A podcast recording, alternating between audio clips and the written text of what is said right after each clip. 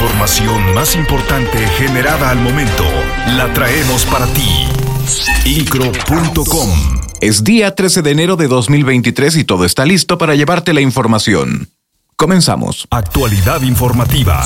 Incro.com Fue el 24 de noviembre de 2022 cuando el secretario de Obras Públicas de Gobierno del Estado mencionó que el avance en las obras de Paseo 5 de febrero eran del 10%. Ahora, prácticamente a mes y medio, menciona que se ha logrado un avance adicional de 6%.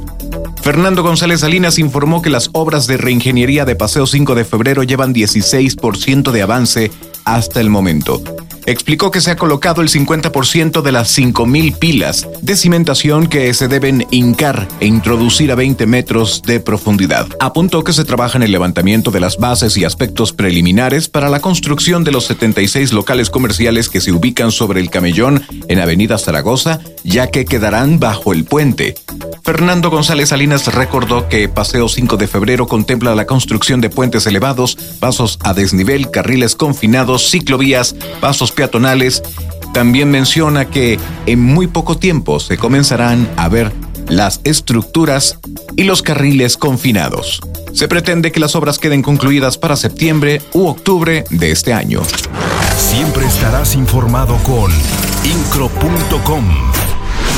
El municipio de Querétaro invertirá más de 1.250 millones de pesos para obra pública en este año 2023, donde se priorizará el tema de infraestructura, vialidades y obras sociales que mejoren la calidad de vida de las familias.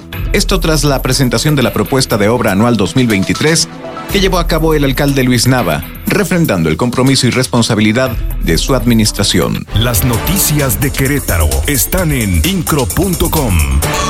La Cámara Nacional de la Industria de la Transformación Canacintra, Delegación Querétaro, celebró su primera asamblea anual en la cual se aprobó el trabajo realizado durante 2022 y por unanimidad se eligió a la mesa directiva de 2023-2024 que nuevamente encabezará Esaú Magallanes Alonso.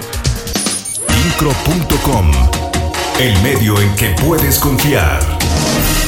El gobernador del estado, Mauricio Curi González, designó a Alfredo Trejo Díez Martínez como nuevo director del Centro de Información y Análisis para la Seguridad, Coordinación Querétaro, mejor conocido como Secusías. Alfredo Trejo anteriormente se desempeñó de 2016 a la fecha como director de tecnologías en la Fiscalía General del Estado de Querétaro.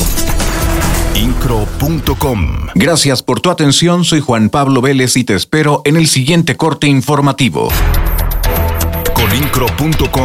Estás mejor informado.